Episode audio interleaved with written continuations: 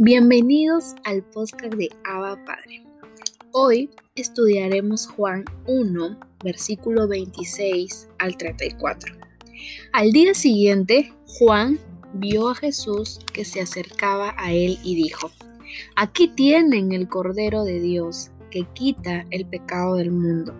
De este hablaba yo cuando dije, después de mí viene un hombre que es superior a mí, porque existía antes que yo.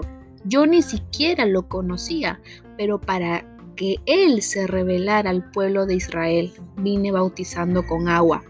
Juan declaró, vi al Espíritu descender del cielo como una paloma y permanecer sobre él. Yo mismo no lo conocía, pero el que me envió a bautizar con agua me dijo, aquel sobre quien veas que el Espíritu desciende y permanece, es el que bautiza con el Espíritu Santo. Yo lo he visto y por eso testifico que este es el Hijo de Dios.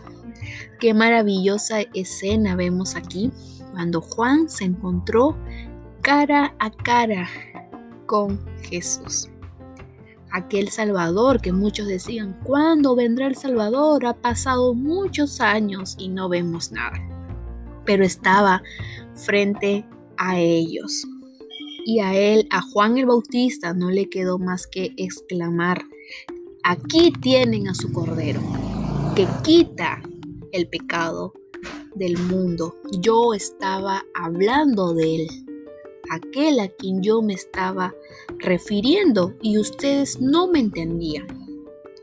Aquí se estaba cumpliendo la palabra de Dios, porque Dios mismo le dijo, quien veas que descienda mi espíritu sobre él, aquel es mi hijo que yo he enviado. Este momento es sumamente impresionante porque no es solamente Jesús como persona, sino es Dios mismo quien se hizo hombre para reconciliarnos con Él.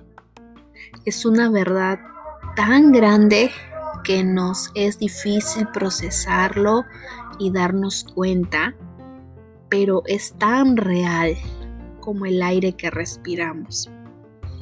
Jesús vino y marcó un antes y un después. Por Él somos salvos. Cuando Él puso sus pies aquí en esta tierra, estaba viniendo la salvación. Dios mismo acercándose a nosotros para llevarnos juntamente con Él. Hoy vemos que Él es el Cordero, que Él quita, quitó el pecado del mundo, que Él es el Hijo de Dios, envió a Juan el Bautista a bautizar. Él es el principio y también es el Espíritu Santo. Señor, te alabo y te exalto por todas tus maravillas y por todas tus bondades. Gracias porque al leer tu palabra no queda nada más que darte gracias, Señor. Y sorprendernos por quién eres tú. Nos encontramos en el próximo episodio de Abba Padre.